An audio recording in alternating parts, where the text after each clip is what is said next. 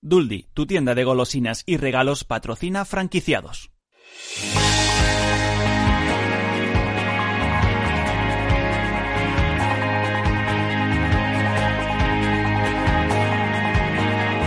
Franquiciados con Mabel Calatrava.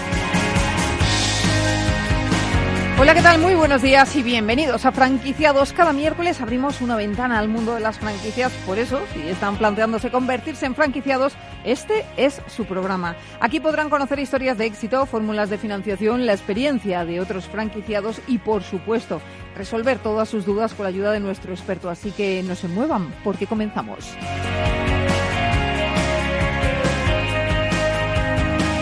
Y empezamos con un informe que nos llega desde la EF. Ya son 353 las marcas españolas que han decidido operar en otros mercados, es decir, 19 redes más que en 2018.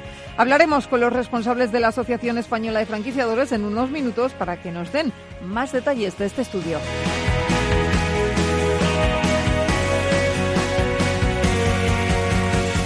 Son uno de los negocios más rentables que hay. Hablamos de las administraciones de loterías.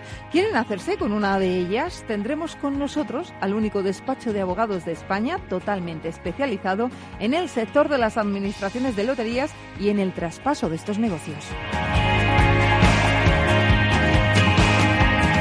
Y ya saben que en Franquiciados somos muy fan de, de, los manuales. Por ese motivo hoy les vamos a recomendar el guía Burros Haz Crecer tu Dinero de Aurora Fernández Navas. Hablaremos con su autora en unos minutos.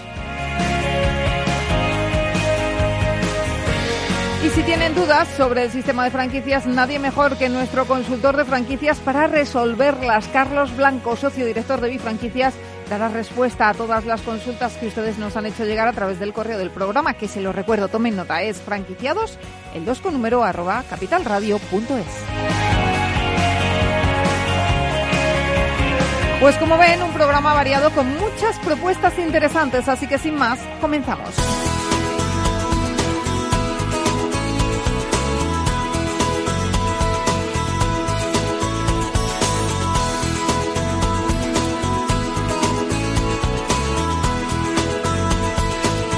Franquicias de éxito. Y empezamos con ese dato que les dábamos al principio. El 31,2% de las franquicias españolas ya están implantadas en otros mercados. Ángela de Toro, ¿cómo estás? Buenos días. Buenos días. Eh, así lo confirma el estudio realizado por la Asociación Española de Franquiciadores, cuya conclusión principal es que se mantiene la tendencia positiva en cuanto a la apuesta por la internalización de las enseñas españolas. De este modo, si en las estadísticas del informe de 2018 había 334 redes operando en, en distintos países, en la actualidad son 353 las franquicias que hay repartidas por los cinco continentes, lo que supone 19 redes más y un incremento del 5,6%. Teniendo en cuenta que el sistema de franquicias español está integrado por 1.130 redes de origen nacional, hoy en día un 31,2% de nuestras, de nuestras franquicias perdón, están implantadas en otros países. Saludamos a Eduardo Abadía, director gerente de la EF. Eduardo, ¿cómo estás? Buenos días. Hola, muy buenos días, muy buenos días. Bueno, sin duda son buenas noticias, ¿no? Cada vez hay más franquicias españolas dispuestas a internacionalizarse. Sí, bueno, la respuesta a tu pregunta es clara. Es sí, lo decía tu compañera está en la, pre, en la previa, que lo ha hecho estupendamente dando los datos concretos. Es verdad que hemos crecido, se crece a una velocidad normal, no puede ser exponencial, porque, como bien sabes, eh, hay que estar bien consolidado en un país para poder salir fuera, es decir, no se pueden hacer aventuras, y más cuando tienes que recorrer 8.000 kilómetros, sí. y los datos son positivos. Bueno, pues eh, de eso nos alegramos. Cuéntenos qué, sectores son los que apuestan más por salir al exterior. Bueno, en primer lugar, los, los, los sectores más representativos está el sector de moda, eh, que es el número uno. Eh, luego está el con 92 enseñas, está el de hostelería y restauración. En segundo lugar, con 51 marca, 58 marcas.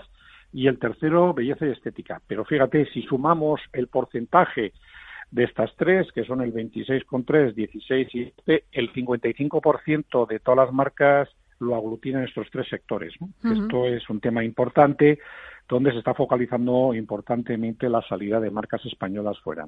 Y Eduardo, ¿por dónde empiezan los países a la hora de dar el salto a otros mercados? Eh, ¿Cuáles son esos destinos preferidos? Porque yo imagino que tirarán primero por los de habla hispana o por Portugal, por cercanía. Claro, efectivamente, eh, lo he dicho perfectamente. El principal, el principal eh, país en el cual se empieza a desarrollar el mundo de la franquicia, lógicamente, es Portugal, con, un nivel de, representación muy importante. Luego está en paralelo los países latinoamericanos, no todos, sino algunos, aunque luego se puede estar hablando, porque el eso de hablar, yo siempre digo lo mismo, el hablar el mismo idioma no significa que sea el país más interesante para poder entrarse. Y luego están los países europeos, ¿no? donde evidentemente es un perfil distinto, mayor rentabilidad, más dificultad, más seguridad jurídica, y eso es un tema que hoy por hoy las marcas lo valoran. Por continentes eh, también hay datos curiosos. Eh, nuestras franquicias están, por ejemplo, en Asia, en África y en Oceanía. Sí, sí, bueno, vamos a empezar al revés. Es decir, en Oceanía hay tres marcas, en África 26 y luego Oriente Medio hay 11, Asia creo que es, eh, tú has dicho 23, 25 y luego los más importantes son Europa con 45 y América con 32. Es bastante, los datos son muy razonables, ¿eh? son bastante lógicos a la hora de, de, de, tener estos indicadores. Lo que es verdad es que lo que no es lo, mm, a veces se diferencia realmente de eh, los locales, ¿no? Hay países que están, hay marcas que están en muchos países, pero no significa que a nivel de locales estén en el mismo top ten. Por ejemplo, Brasil, para hacer un ejemplo entendible, eh, Brasil no es donde más marcas españolas hay, pero sí donde más locales hay. Y entonces es bueno a veces bajar un poquito más a la arena y analizar realmente más micro más la, información desde un punto de vista más micro que macro. A mí me llama la atención lo de Oceanía, o sea, eh, está muy retirado y, lanzarse a ese mercado hay que tenerlo muy claro, ¿eh? Bueno, sí, bueno, la verdad es que sí. Lo que pasa es que yo creo que los franquiciadores cuando van a esta Oceanía, bueno, te tengo que decir una cosa que yo creo que, que ya la conoces, pero si no te lo adelanto, es que nosotros hemos tenido eh, hace no menos de un mes una, una reunión que yo creo que a tus oyentes les puede interesar, sobre todo por curiosidad, con la eh, oficina comercial de la Embajada de, de, de, Australia en España, ¿no? Y cuando me llamaron me dijeron, no, es que hay marcas del sector de hostelería que, que están eh, estudiando introducirse en el mercado español. Con lo cual, yo no sé si son valientes las marcas españolas que vayan a Oceanía o las australianas, que, vengan a España con un, con un tema de restauración cuando España es yo creo que el, el, top mundial en el, mundo de la autoridad. No sé, será con carne de canguro, en fin, no lo sé, no sé en qué, qué variedad será, pero es un dato importante. Bueno, habrá que esperar y ver, ¿no?, que nos traen los australianos. Sí, Aquí nos entra todo, la verdad. O sea, eh, los españoles somos de salir, de comer, de cenar y, nos encantan los bares y los restaurantes. Está claro que el tema de restauración es un tema que siempre nos puede con el estómago y la verdad es que sí, que, nos acompaña en nuestra vida tanto profesional como personal. Bueno, y hay un país eh, que se haya puesto de moda en las franquicias, uno que les haya llamado a ustedes la atención de, bueno, este año han tirado las franquicias españolas por aquí. Bueno, hay dos países, eh, por ejemplo, a nivel a nivel europeo está claro que es Francia, ¿no? Yo creo que es un país muy consolidado, muy exigente, y que evidentemente eh, se podría crecer quizás a otra velocidad, pero la recomendable es la que actualmente hay, porque hay una gran seguridad jurídica.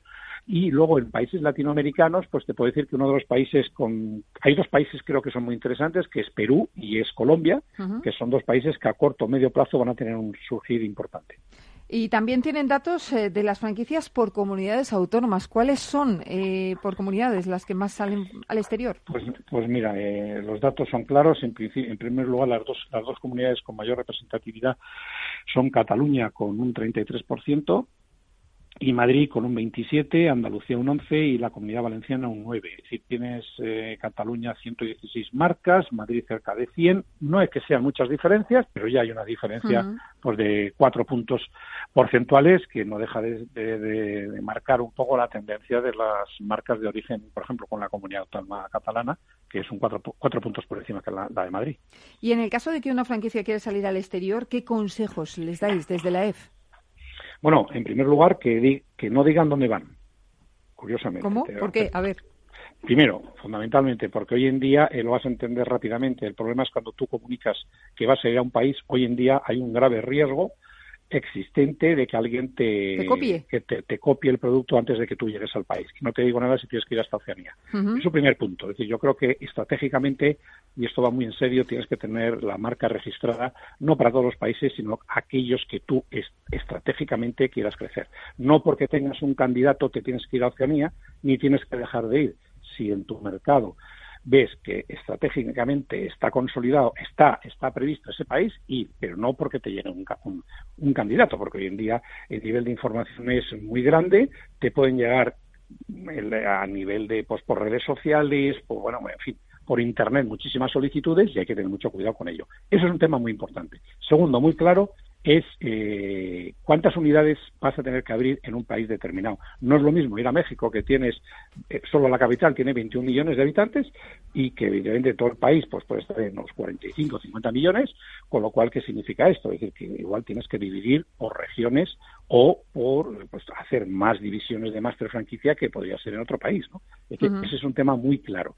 También, porque lógicamente tú no te puedes cargar un país por una apertura incorrecta. Es otro tema que también hay que valorar, muy importante. Y tercero, que es una obviedad, pero que haber tenido éxito en España. Es decir, si tú no puedes salir fuera, si tú no tienes éxito en España, porque lógicamente nadie va a pagar por algo que no tiene éxito. Claro, lógico. ¿Y qué acciones se están llevando a cabo desde la asociación para apoyar a, esas empresas en sus planes internacionales? Bueno, llevamos desde el año 96 haciendo planes internacionales con, con el Instituto de Comercio Exterior y sin él, es decir, realmente nosotros hacemos una encuesta de cuáles son un poco los intereses de los países, vamos con la propia administración que nos ayuda importantemente durante muchos años, pero llega un momento que no ya no, no aprueba más al mismo país muchas veces y, en cambio pues eh, va a otros países pues con una que, evidentemente a corto y medio plazo pues se ve interesante eh, poderlo hacer.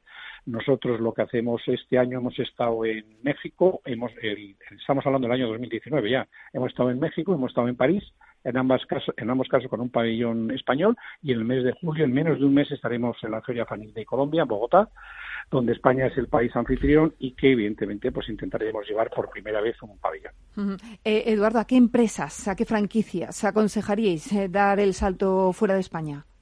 Mira, yo creo que al fin, depende por continentes, fíjate, porque hay, eh, si hablas de Latinoamérica, hay una cultura mucho de la belleza, de la estética y que realmente eh, este tipo de franquicias pues normalmente tiene buen encaje. ¿Por qué? Porque porque bueno, porque la gente lo mismo que, en España le gusta comer, claro, efectivamente, y tienen un valor de lo que es la persona física, tanto en, en, caballeros como en señoras, pues que se valora, ya no solo la mujer, sino el hombre que también se cuida y se valora. El tema del ocio, otro tema que es muy importante. El tema de la moda en menos, bueno, es más complicado, porque hoy en día el sector de retail pues eh, es complicado por la por las ventas online, por la dificultad de, de la fabricación, en fin, tiene una serie de dificultades, ¿no? Pero sobre todo en aquellas que y luego las de servicios que sean muy activas, ¿no? ¿Por qué? Porque, bueno, una franquicia de servicios tiene que estar permanentemente eh, cambiando, no puedes estar vendiendo el mismo producto o servicio Mm, pues te iba a decir cinco años o ocho años, pero igual ni tres años, ¿no? Porque hoy en día el mercado está evolucionando a unas velocidades espectaculares y lo que sí tienes que tener es un poco músculo para poder ir cambiando y adaptando tu producto al país, que es otro tema que no lo he dicho, pero creo que es fundamental a la hora de salir. Es decir, tú puedes tener mucho éxito en España, pero si quieres imponer tu producto o tu servicio a otro país, pues vas a tener problemas casi seguro. Claro. Pues Eduardo Bardía, director gerente de la Asociación Española de Franquiciadores, gracias eh, por analizar la situación eh, de la franquicia española en el exterior y nada, que sigan también las cosas. Pues no, pues muchísimas gracias, gracias, felicidades por el programa y encantado de poderos atender las veces que creáis oportuno. Gracias, Eduardo, un placer.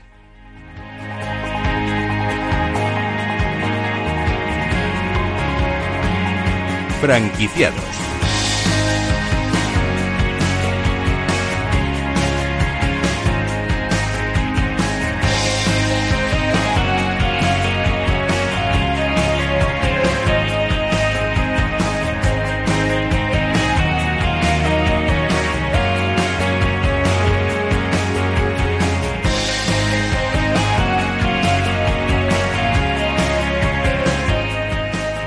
vamos ahora con un manual que todos, todos deberíamos leer. El título ya lo dice todo, Haz crecer tu dinero, un guía burros publicado por Editatum que nos enseña la mejor estrategia para rentabilizar nuestros ahorros. Vamos, que el dinero trabaje por ti, por ti solo. Bueno, pues saludamos a Aurora Fernández Nava y es autora de Haz crecer tu dinero. Aurora, ¿cómo estás? Bienvenida. Hola, buenos días, bienven eh, muchas gracias. Gracias a ti por estar con nosotros. Oye, ¿sabemos los españoles sacar el máximo partido a nuestros ahorros? Pues Mabel, tengo que decirte que no. No, no. Ya me lo temía yo, ¿eh? no sabemos. La verdad es que es una maravilla el haber tenido esta oportunidad de poder escribir este libro y poder compartir pues con todos los españoles este conocimiento y poder llegar a muchísima más gente de, de la que llegó a día de hoy porque efectivamente los españoles no sabemos trabajar nuestro dinero, pero porque no nos han enseñado. Nadie nos ha contado cómo tenemos que gestionar nuestro dinero, cómo hacerlo. Nos han enseñado a cómo trabajar, a que tenemos que trabajar, generar unos ingresos, pero la pregunta es, ¿y qué hacemos con ello? ¿Y qué hacemos?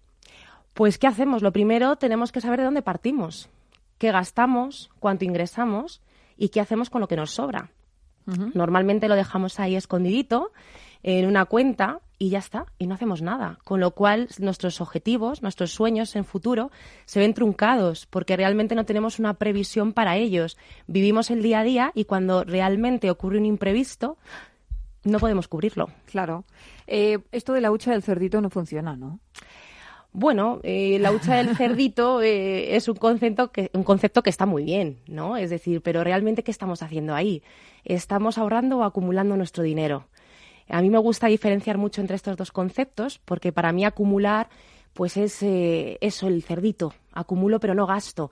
Ahora, ahorrar es hacer que nuestro dinero crezca. Es decir, ¿cómo hago que mi dinero me rentabilice, ¿no? Me genere realmente una plusvalía que realmente se haga crecer, ¿no? Y que crezca por, por sí solo. ¿Y cómo conseguimos esa plusvalía? Decía Ángela, que el dinero trabaje por ti. ¿Cómo hacemos que el dinero trabaje por nosotros? Pues mira, para eso se generan estrategias partiendo de esa capacidad de ahorro que, se, que calculamos, que, que aprendemos a hallar y que en el libro vamos a aprender vamos a aprender cómo si lo planificamos en las diferentes etapas de nuestra vida en base a nuestros objetivos personales, a través de la herramienta adecuada y a través de una serie bueno, pues de, mm, de, metodología dentro de la herramienta, como puede ser el tipo de interés, conocer la capitalización de esos intereses, nos va a permitir hacer que ese dinero vaya trabajando por nosotros poquito a poco y vaya creciendo en el tiempo. Eh, ¿Qué fallos cometemos, Aurora, a la hora de ahorrar? Pues mira, el primer fallo que cometemos eh, es que no hacemos nada. Eso es el primero.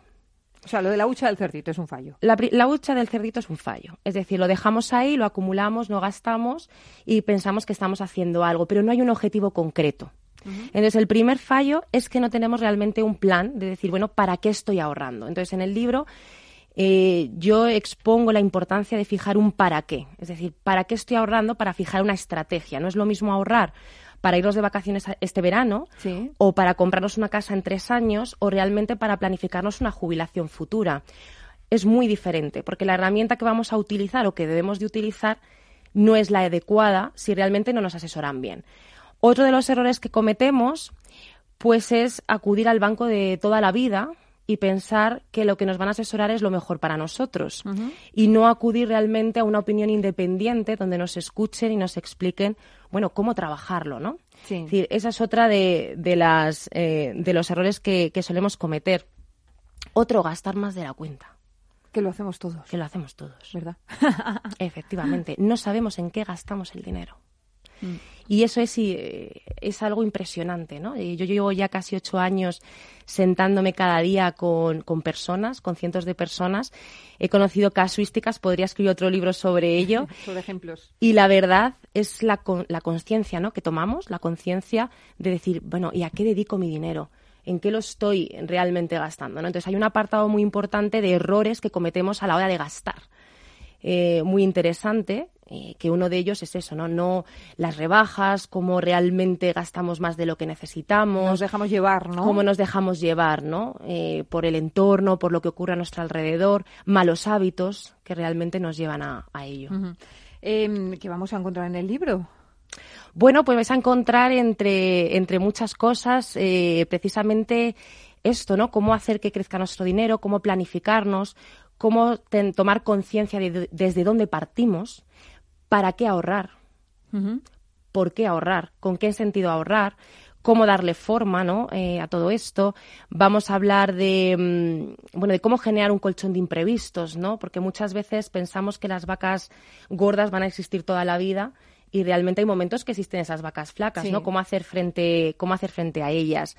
Vamos a hablar de esos errores que te acabo de comentar, eh, errores de inversión que cometemos a la hora de invertir, errores a la hora de de gastar, vamos a hablar de herramientas financieras también, de esa clasificación, vamos a hablar también y vamos a encontrarnos eh, cómo está el sistema de pensiones actual, qué herramientas, ¿no? Importante, qué herramientas encontramos para trabajarnos pues nuestra futura jubilación, ¿no? Ante la situación en la que nos encontramos todos los españoles, así como cómo integrar este conocimiento, la cultura financiera en las familias, ¿no? En nuestros hijos, entre otros que hay que educar financieramente a la gente, ¿verdad? Eso es muy importante y para ello, bueno, pues este manual, Haz crecer tu dinero, eh, no te muevas de ahí. Vamos a hacer una pausa muy chiquitita y enseguida estamos de vuelta y hablamos un poquito más de tu libro, que me parece muy interesante y además hay un capítulo que me ha llamado mucho la atención que es no haga caso a su banco. Ahora nos cuentas qué es eso, ¿eh?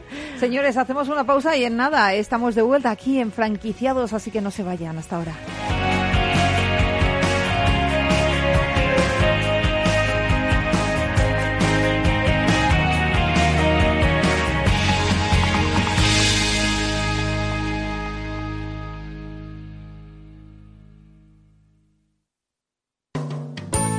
Resulta divertido preparar una fiesta, una boda, un bautizo o una comunión. En la franquicia Duldi tenemos todo lo que necesitas. Visita nuestra web duldi.com y busca tu tienda más cercana. ¿Tienes un negocio de éxito? ¿Quieres expandirlo y no sabes cómo? La franquicia puede ser la fórmula que te ayude a hacerlo crecer. Contacta con Bifranquicia y te ayudaremos a crear tu propia red de franquicias. Llama al 912-978-238 o entra a nuestra web www.bfranquicia.com.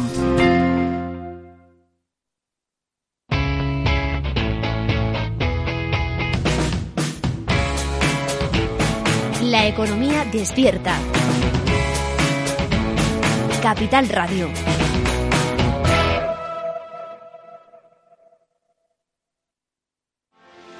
¿Quieres anunciar tu negocio en la radio? Entra en el clubdelaradio.com. La compra es online, pero no os vamos a negar que nos encanta que nos llaméis. El teléfono, olvídate, no te vas a acordar. Entra en el clubdelaradio.com. Tu audio y tu campaña de una forma sencilla y rápida. Contrata anuncios en radio al mejor precio. elclubdelaradio.com. Papá, papá, no me puedo dormir. ¿Me lees un cuento? Tú ya eres especialista en muchas cosas.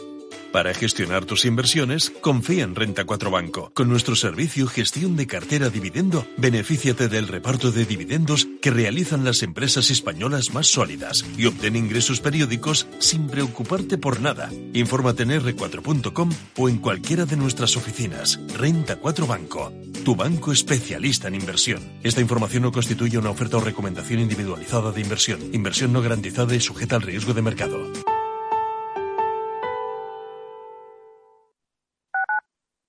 Escuchas Capital Radio, Madrid 105.7, la radio de los líderes. Hornos San Onofre. Somos pasteleros y eso nos gusta. Utilizamos materias primas que nos hacen disfrutar y elaboramos todos nuestros productos de forma artesanal, sin sucedáneos, ni margarinas, ni grasas trans. Sabemos que las cosas buenas son importantes. Con el hashtag buscamos gente dulce. Hornos San Onofre, calle San Onofre 3, teléfono 91 532 9060 y calle Hernani 7, teléfono 91 554 3396. También nos encontrarás en el mercado de San Miguel 3 www.pasteleriasanonofre.com. A veces se tienen golpes de suerte, no te lo vas a creer. Incluso Honoré de Balzac, el escritor, tuvo uno alucinante, aparte de vender libros, claro.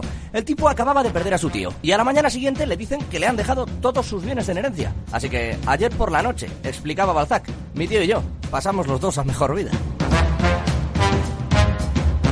Uno de los nuestros, de lunes a jueves de 8 a 10 de la noche en Capital Radio. Disfruta de la mejor cocina gallega en Montes de Galicia. Todo un clásico moderno en el barrio de Salamanca. Disfruta de la variada dieta atlántica, de las mejores carnes y pescados tratados con respeto y transparencia y regados con una de las mejores bodegas de la zona. En grupo, en familia o en pareja, Montes de Galicia te ofrece el espacio perfecto en cada ocasión. Esto te estás perdiendo si no escuchas a Luis Vicente Muñoz en Capital, La Bolsa y la Vida. Si Argentina resbala, puede haber un efecto contagio en América Latina y los intereses de las empresas americanas, españolas y europeas en Argentina son importantes, ¿no? Con lo cual yo creo que va a haber un apoyo político importante y eso va a facilitar la negociación. No te confundas. Capital, la bolsa y la vida. El original. Con Luis Vicente Muñoz.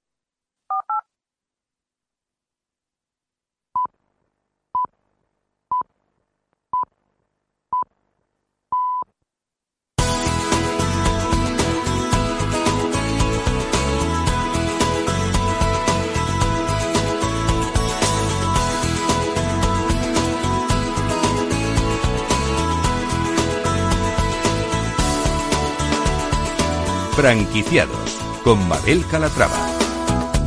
Estábamos hablando antes eh, de la pausa con Aurora Fernández Nava, autora de, del guía Burros Haz crecer tu dinero, y nos estaba contando, bueno, pues eh, que el primer paso, eh, Aurora, es eh, la planificación financiera basada en nuestro ciclo de vida. Es así, ¿no? Es así. ¿Y por qué? Bueno, pues porque es importante, como comentábamos anteriormente, conocer qué queremos, ¿no? ¿Para qué queremos el dinero? Es decir, eh, cuáles son nuestros objetivos a lo largo de nuestra vida, porque eh, queramos o no, los objetivos personales van unidos de lo económico, con lo cual es muy importante conocer qué buscamos, qué queremos, qué deseamos, qué queremos conseguir para realmente poder hacer una buena estrategia y poder trabajar la mejor herramienta para poder conseguir ese objetivo ¿no? y ahorrar y generar que, ese, eh, que hacer que ese dinero bueno pues crezca, Crezca, ¿no? como una bolita de nieve ¿no? de manera exponencial. Bueno, decía antes de la pausa que había un capítulo que me había llamado mucho la atención que has titulado No haga caso a su banco. A ver, cuéntanos esto. Pues mira, Mabel, la verdad es que es sorprendente, pero cada vez me encuentro continuamente, eh, pues muchas personas, cada vez son muchos los que confían en, en su asesor bancario de toda la vida, ¿no? Y me encuentro eh, personas que tienen infinidad de productos que no necesitan, sencillamente porque nadie le ha preguntado para qué lo quiere. Claro. Sencillamente por eso, porque nadie le ha preguntado, oye, ¿para qué quieres esto? ¿Qué objetivo quieres conseguir? Al final te das cuenta que contratamos cosas simplemente porque el de la entidad no lo dice. Claro. Sin embargo, no hay una estrategia detrás. Entonces nos encontramos con infinidad de casos de personas que tienen herramientas que a lo mejor necesitan, que no pueden sacar su dinero, que tienen duplicadas eh, y realmente te preguntas, madre mía, ¿no? Eh, realmente mm, es- estamos yendo a, a lo que pensamos que es un experto que nos va a ayudar, pero sin embargo, ¿no? Es decir, la clave, si yo te hiciera una pregunta, Mabel, y te digo, oye, ¿tu banco te ofrece o te da la posibilidad, si te dice, oye, mm, mira, ve mejor a esta entidad financiera, que realmente tiene mejores condiciones que nosotros? Bueno, es que eso no me lo dirían, ¿verdad? Eso no te lo dirían, claro, imagínate, estarían perdiendo un cliente. Bueno, pues esa es la clave, ¿no? Realmente tenemos un problema de objetividad y cada vez que vamos a una entidad financiera, claro, cada uno barre para casa, ¿no? Y ahí la pregunta que nos debemos de hacer es, quizás me están ofreciendo lo mejor que ellos tienen, pero ¿es lo mejor para mí? ¿Es lo mejor para el objetivo que yo quiero realmente cubrir? Entonces, bueno, pues ahí es donde nace eh, la figura del asesor personal, ¿no? Independiente, que es la figura que yo tengo la suerte de, de desempeñar desde hace ya ocho años, donde realmente podemos eh, a- aconsejar, ¿no? Y asesorar al cliente de una manera objetiva, de una manera imparcial y poder hacer ese traje a, ese traje a medida, realmente utilizando eh, las herramientas que, que el cliente necesita para cubrir esos objetivos. Aurora, pero vamos a aprender en el libro, por ejemplo, a saber elegir qué producto financiero nos conviene, porque tenemos fondos de inversión, seguros, eh, tenemos un- una acciones, tenemos muchísimas posibilidades, planes de ahorro. Tenemos muchísimas alternativas. En el libro vamos a encontrar las distintas alternativas que tenemos, cómo funcionan, qué características, para que podamos tener esa idea inicial de qué nos puede interesar más. Pero es verdad que al final, para poder acceder a esas herramientas financieras, necesitamos a alguien que nos guíe. Esa es la realidad, ¿no? Es decir, eh, yo puedo saber la herramienta y vamos a poder eh, conocer y saber si esa es la herramienta que más se adapta a mis necesidades y al final, eh, efectivamente, vamos a necesitar ese puente, esa persona que nos pueda ayudar a elegir cuál es la mejor compañía, ¿no? Que esa ya sería el último paso. Por lo tanto, contar con un asesor financiero Importantísimo. Importantísimo, ¿no? Importantísimo. O sea, eh, dejarnos asesorar por el banco, el banco también tiene sus intereses, mejor un profesional objetivo, ¿no? Efectivamente, un profesional donde nos pueda guiar realmente en conocer, bueno, pues una vez que sabemos la herramienta, tenemos la estrategia, nos pueda guiar en decidir, oye, cuál es la mejor compañía que puede cubrir eh, mejor esos, esos objetivos, esas necesidades que nos encontramos. Pues Aurora Fernández Nava, autora de Haz crecer tu dinero de la editorial Editatum, gracias por estar con nosotros y mucha suerte con el libro. Muchas gracias a vosotros, Capital Radio. Gracias.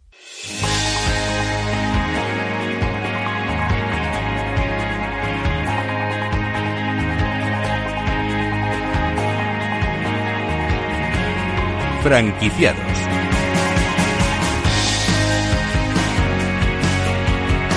Y seguimos en franquiciados y nos ocupamos ahora de uno de los negocios más rentables de España, las administraciones de lotería. No, no hay franquicias aún de estos establecimientos, pero ¿saben que es posible hacerse con uno? Hoy les vamos a decir cómo. Para ello vamos a hablar con David Balbuena, responsable de operaciones traspaso de loterías. Son el único despacho de abogados en España totalmente especializado en el sector de las administraciones de loterías y en el traspaso de loterías. Así que si están pensando en este negocio como inversión, tomen nota. Eh, David, ¿cómo estás? Bienvenido. Hola, buenos días, ¿qué tal? Oye, ¿por qué son tan atractivos estos negocios? Bueno, son negocios, la verdad, muy estables, que año tras año siempre han, han funcionado, incluso en épocas no tan buenas de crisis, pues siempre no ha habido ninguna que cerrarse, siempre se han mantenido, ha subido un poco, ha bajado más, pero siempre se han establecido, además, sobre todo en los últimos años, han vuelto a crecer bastante, por lo cual son negocios muy atractivos, eh, que además nunca tiene unas, como decías, no son del todo se pueden llamar franquicias, pero tiene unas ventajas que es que nadie puede poner una administración al lado tuyo. En principio, tiene unas restricciones eh, para que más o menos tengan una igualdad de condiciones casi todas las administraciones. Y habrá quien piense, David, si el negocio es tan rentable, ¿por qué lo traspasan? A ver, la mayoría de las veces suele ser por, por jubilación. Sí. Eh, luego también, hombre, son personas que muchas veces llevan toda la vida en ello, lo han adquirido de padres a hijos y pues llega un momento en su vida pues que a lo mejor no tienen descendencia o como muchos casos que me pasan que es oye pues mi hijo es que está trabajando en, Estados Unidos o tiene otra carrera y oye pues al final pasa muchas veces que los los hijos pues bueno no les tienen por qué convencer o gustar el negocio que han llevado sus padres lógico y entonces, pues es eso la mira las veces. Bueno, pues háblenos de, la empresa. ¿Cuál es el origen de traspaso de loterías? Pues Edilla Abogados, bueno, empezó por tradición familiar porque el, dueño de la empresa, eh, Miguel Edilla, eh, tenía un despacho de loterías, una, administración, y bueno, con los años él era abogado, por lo cual fue ayudando a compañeros que tenían diversos eh, problemas jurídicos o situaciones, y con el tiempo, pues bueno, nos hicimos el único despacho en ese momento especialista en todo el tema del sector de loterías y, con el tiempo pues en, eh, hace años no se podían vender. Llegó un momento en el que ya sí se podían traspasar las administraciones eh, cuando se cambió de, a un contrato mercantil. En ese contrato mercantil eh, ya te dan un derecho a que tú puedas traspasar esa administración a la persona que tú decidas. Ya no era una concesión administrativa del Estado. Por lo cual, eh, tú siempre decides a quién se la puedes vender. En ese momento, eh, a Edilla Abogados, pues sucedió que mucha gente venía y decía, oye, quiero vender mi administración, ¿qué tengo que hacer? ¿Qué trámites tengo que hacer para hacerlo lo mejor posible? Y también nos sucedía que venía gente que nos decía, eh, oye, me gustaría adquirir una administración de loterías, que eso es algo que mucha gente no sabe. A día de hoy nos pasa que hay gente que dice, oye, yo no sabía que esto se podía vender, pensaba que era una concesión que daba el Estado y que y que yo no podía acceder a ella.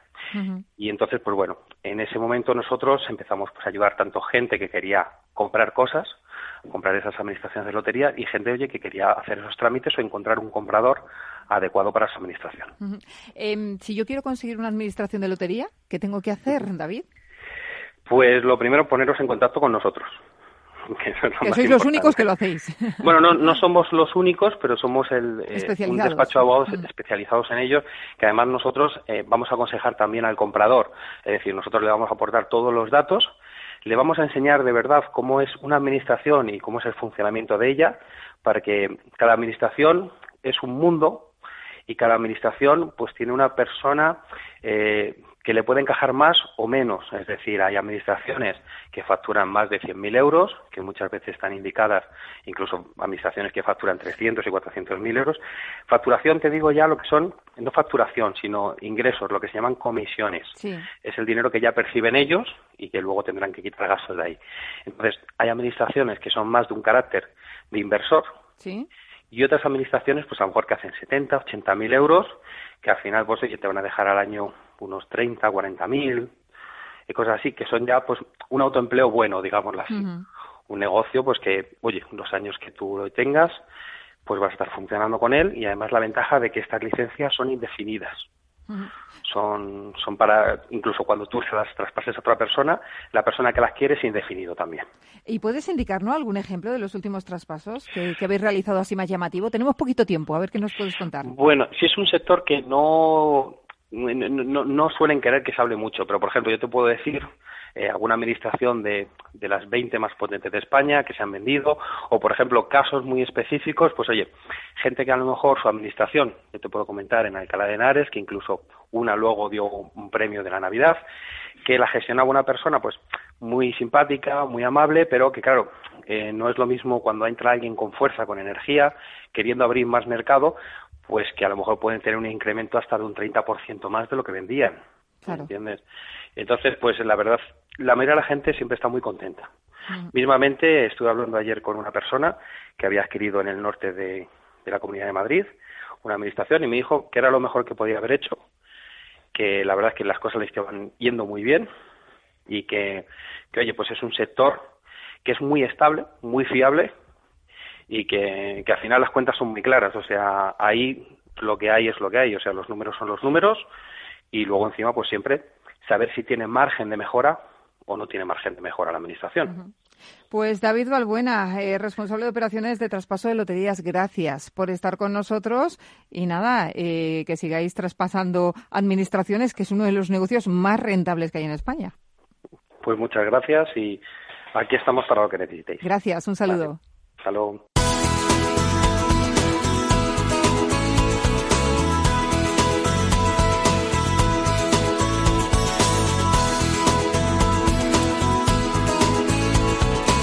El consultorio de franquiciados.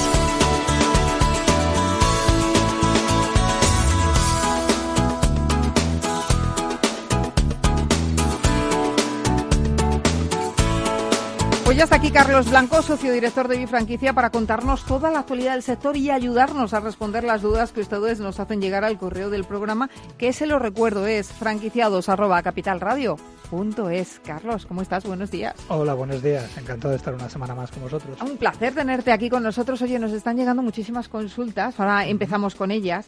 Pero eh, yo te quiero preguntar algo que me, preguntan siempre. Y, digo, pero que yo no lo sé, preguntárselo a Carlos. Y es, ¿qué pasos debemos dar si tenemos un negocio que funciona y queremos franquiciarlo? ¿Qué hacemos?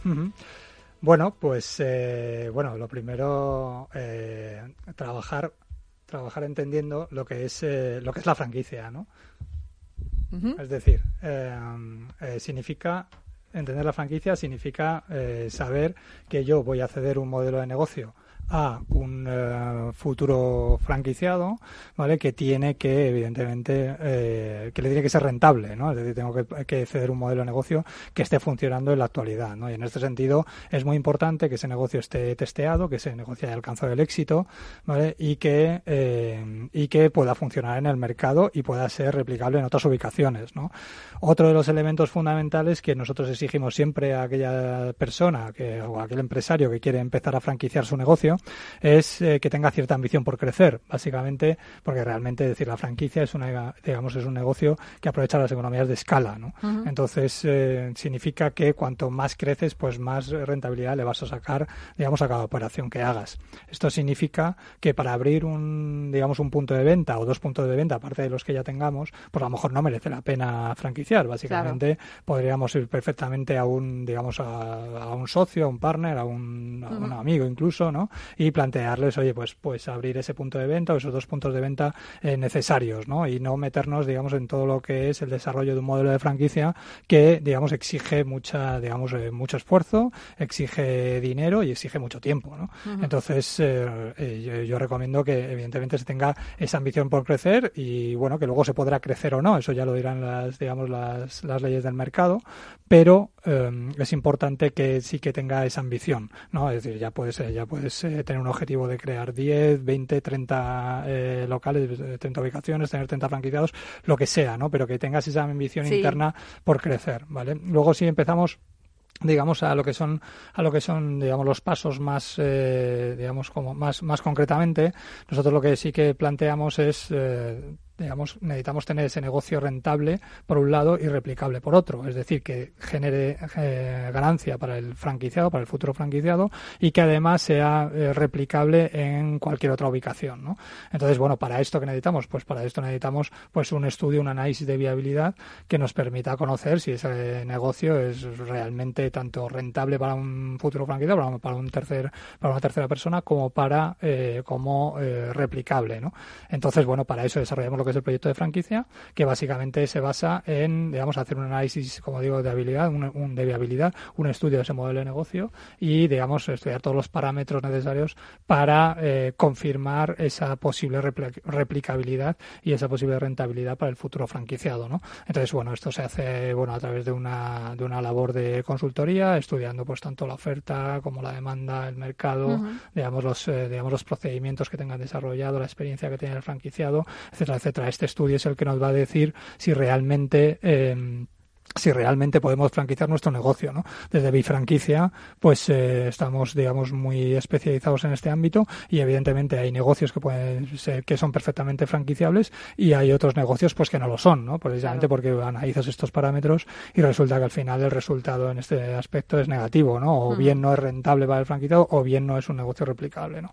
O bien las dos cosas, ¿no? Eh, entonces, pues bueno, eso sí, eso es, eh, eso es importante. Por eso es fundamental realizar el, digamos, este estudio de viabilidad. ¿no? Posteriormente a esto, pues lo que se hace es el desarrollo de todos los materiales necesarios, ¿vale? Toda, eh, digamos, la parte documental para que ese, digamos, modelo de negocio, pues como, como decimos, pueda ser eh, fácilmente comercializado, ¿no? Por un lado están los dosieres comerciales, ¿vale? Que nos ayudan a vender la franquicia, por otro están los contratos de franquicia, lógicamente, ¿vale? Que es el, digamos, el que regulará la, la relación entre franquiciado y franquiciado, franquiciador, y por, y por último están, evidentemente, los manuales eh, operativos ¿vale? Que son los que necesitan para, eh, digamos, poder traspasar de una forma clara y transparente, digamos, el conocimiento que tiene el franquiciador al franquiciado, ¿no? Que es sobre lo que se va a basar el éxito de, ese modelo de negocio.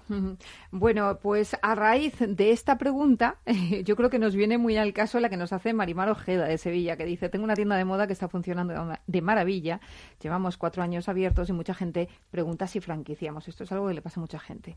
Personalmente dice, me da un poco de miedo, me gustaría saber qué experiencia debe tener una empresa para franquiciar? Bueno, eh, la experiencia, como decíamos antes, la experiencia, eh, sobre todo tiene que ser de éxito, ¿vale? Es decir, normalmente había... un periodo? Sí, había, a ver, hay unas leyes no escritas, ¿no? Que, te dicen que, bueno, que, debes franquiciar cuando tienes, o que puedes franquiciar, mejor dicho, cuando tienes al menos, pues, tres establecimientos eh, funcionando, ¿vale? Propios, ¿vale? Y durante dos años, ¿no? O bien dos establecimientos propios durante tres años, ¿vale? Bueno, esto es en el, en el mercado que vivimos hoy día, pues la verdad que bueno, que son, que son, digamos, unas leyes no escritas, pero que, que realmente a lo mejor no son lo suficientemente eh, realistas, ¿no? en el sentido, vemos, franquicias que, que, llevan nada, una abierta, eh, una empresa y se abierta lanzan y se la franquicia. Sí, sí, sí, eso es, y eso es perfectamente lógico, ¿no? En el sentido de que realmente, a ver, cuando tienes ese, ese éxito asegurado, lo que sí que recomendamos es que ese éxito esté claramente comprobado, ¿vale? Y esa experiencia, como digo antes, pueda ser replicable. Es decir, al final nosotros lo precisamente lo que hacemos es, aunque tengas un solo negocio funcionando, eso sí, tienes que tener, digamos, esa, esa rentabilidad demostrada, por supuesto, ¿vale? Y tienes que ser un negocio que tenga los procedimientos eh, perfectamente marcados para que luego ese negocio pueda ser, lo, pueda ser replicado por un tercero, ¿no?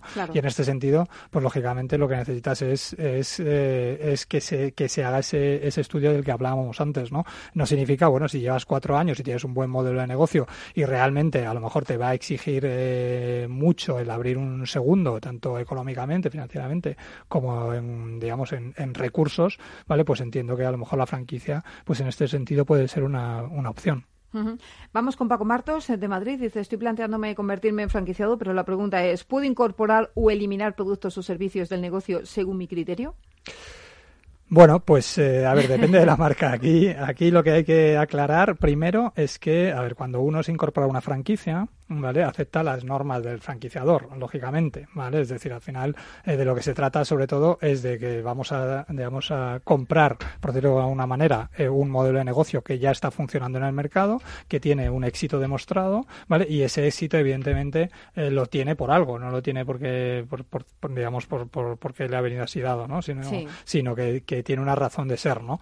Entonces, digamos, el, el, el franquiciador, lo que traslada al franquiciado es esa experiencia de ese éxito ¿vale? Ese éxito, pues evidentemente se basa en muchas cosas, pero también en la oferta, ¿vale? La oferta, pues lógicamente el franquiciado debe asumir, ¿vale? La oferta que le, que le presenta el franquiciador, ¿no? Para que, para que el negocio eh, vaya bien. Otra cosa es que en un momento determinado, pues el franquiciador sea lo suficientemente flexible y nosotros eh, apostamos por eso, de hecho, ¿vale? De que mm, le permita al franquiciado incorporar algún tipo de elemento que por la idiosincrasia de su zona o por, o por cualquier otro motivo ¿vale? Pues pueda ser, eh, digamos, interesante, ¿no? Es decir, al final no se trata de que esto sea un traje, eh, digamos, eh, en serie, ¿no? Sino que sea, sea un traje un poco que, que, que, permita cierto, cierta holgura, ¿no? Y en este sentido, en este sentido, eh, el franquiciado se tiene que sentir cómodo, ¿no? Es decir, hay productos que a lo mejor en, en, el norte de España funcionan muy bien y en el sur funcionan mal. Es decir, nosotros tenemos, por ejemplo,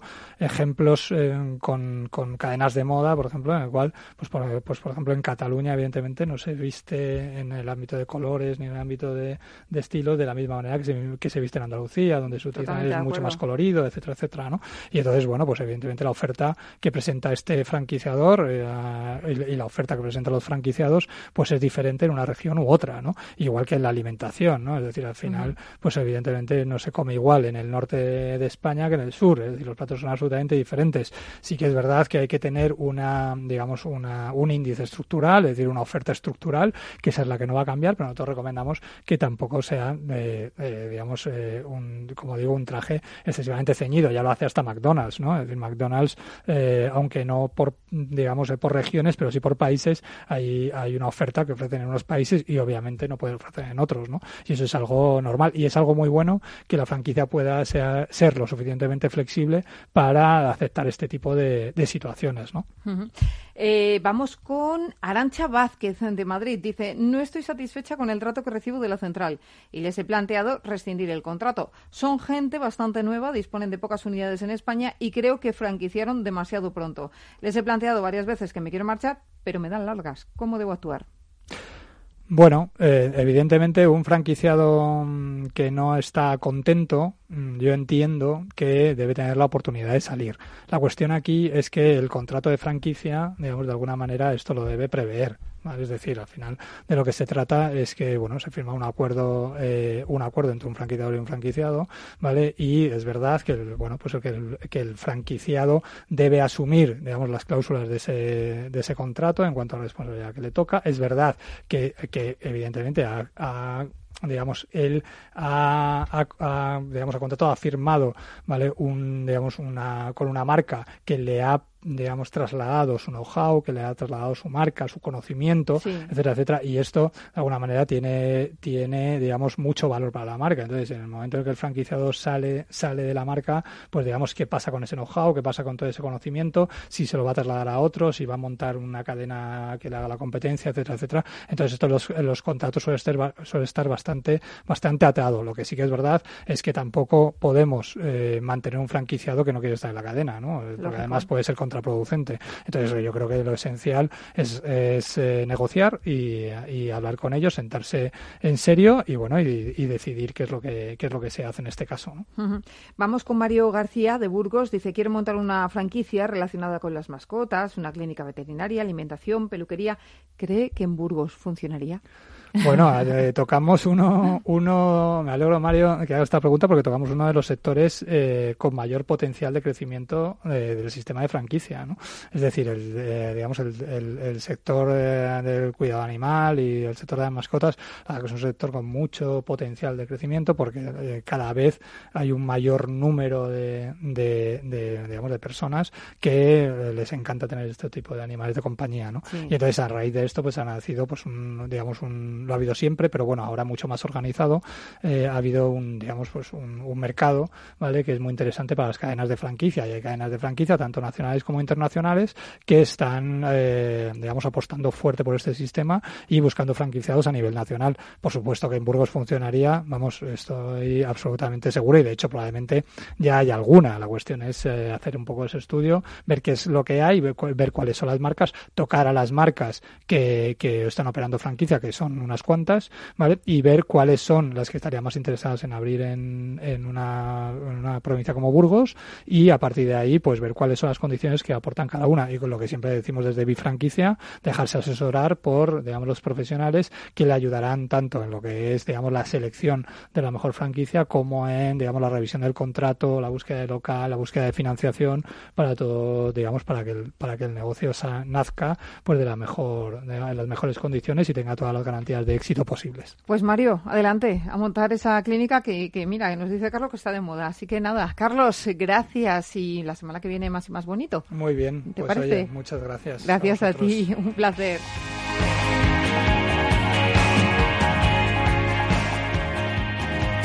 Pues hasta aquí, señores, el programa de hoy. Gracias de parte del equipo que hace posible este espacio, de Ángela de Toro en producción, Edu de Vera y Gonzalo Lapique, en la realización técnica, Miki Garay, y quien les habla, Mabel Calatrava. Nosotros volvemos ya la semana próxima con más franquiciados, pero recuerden que pueden seguir informados en nuestra web, que es franquiciados, el 2 con número. Hasta entonces, les deseamos que sean muy felices.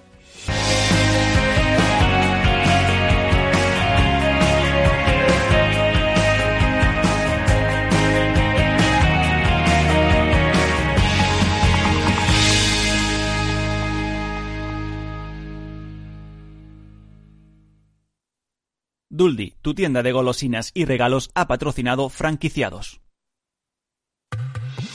Las historias que nadie te cuenta están en Capital Radio. Yo creo que el modelo publicitario está agotado y esto se ha estirado como un cicle de forma antinatural hasta el año 2018. Me parece absurdo que un modelo publicitario que nació para un mundo que ya no existe, hablamos de digitalización, pero que todo el mundo se base, como dijo uno de los primeros trabajadores de Facebook, ¿no? Cuando se fue. Yo no puedo creerme que la gente más brillante de mi generación se dedique a intentar hacer que la gente haga clic en un banner. Todos los jueves, Entre líneas, a las 11 de la noche con Raquel Rero. No lo digo por presumir, ¿eh? pero es que yo siempre he sido muy psicólogo. A mí el olfato es que nunca me ha fallado. No sé, llama el instinto, o si quieres llama la intuición, pero nada más verle me dije, este paga, este paga seguro. Yo es que para estas cosas soy... En los negocios no hay intuiciones que valgan, solo hay bases de datos, experiencia y profesionalidad. En E-Informa tenemos toda la información que necesita para que pueda hacer un negocio seguro. Para más información, einforma.com. Mesa y Descanso es el programa donde Mar Romero te acerca cada fin de semana los mejores productos, te invita a disfrutar de los buenos vinos de cada denominación de origen y a conocer restaurantes y lugares de ocio con un encanto especial. Mesa y Descanso. Siéntate, escúchanos y disfruta mientras anotas en tu agenda gastronómica momentos únicos para compartir. Los sábados a las 13 horas aquí en Capital Radio. Capital Radio Madrid 105.7. En el restaurante Gaztelubides somos rigurosos con la selección del producto para crear recetas imaginativas que acompañamos de una bodega generosa y brillante y de nuestra magnífica terraza durante todo el año. Restaurante Gaztelubide, carretera de La Coruña, kilómetro 12200, La Florida. Teléfono 91 372 8544. Una recomendación del programa gastronómico Mesa y Descanso.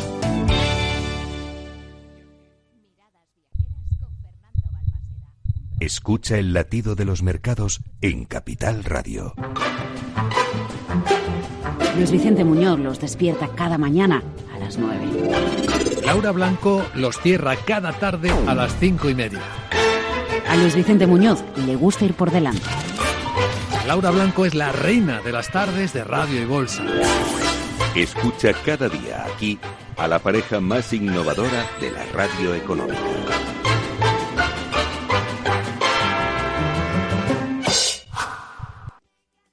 Disfruta de la mejor cocina gallega en Montes de Galicia. Todo un clásico moderno en el barrio de Salamanca. Disfruta de la variada dieta atlántica, de las mejores carnes y pescados tratados con respeto y transparencia y regados con una de las mejores bodegas de la zona. En grupo, en familia o en pareja, Montes de Galicia te ofrece el espacio perfecto en cada ocasión. Si quieres entender mejor todo lo que rodea a nuestro sector alimentario, tienes una cita en La Trilla. Un gran equipo de especialistas te acercará a la actualidad económica y política desde el campo hasta la mesa. Conocerás sus principales innovaciones sin olvidar las producciones más tradicionales. Los sábados de 8 a 9 de la mañana con Juan Quintana, La Trilla de Capital Radio.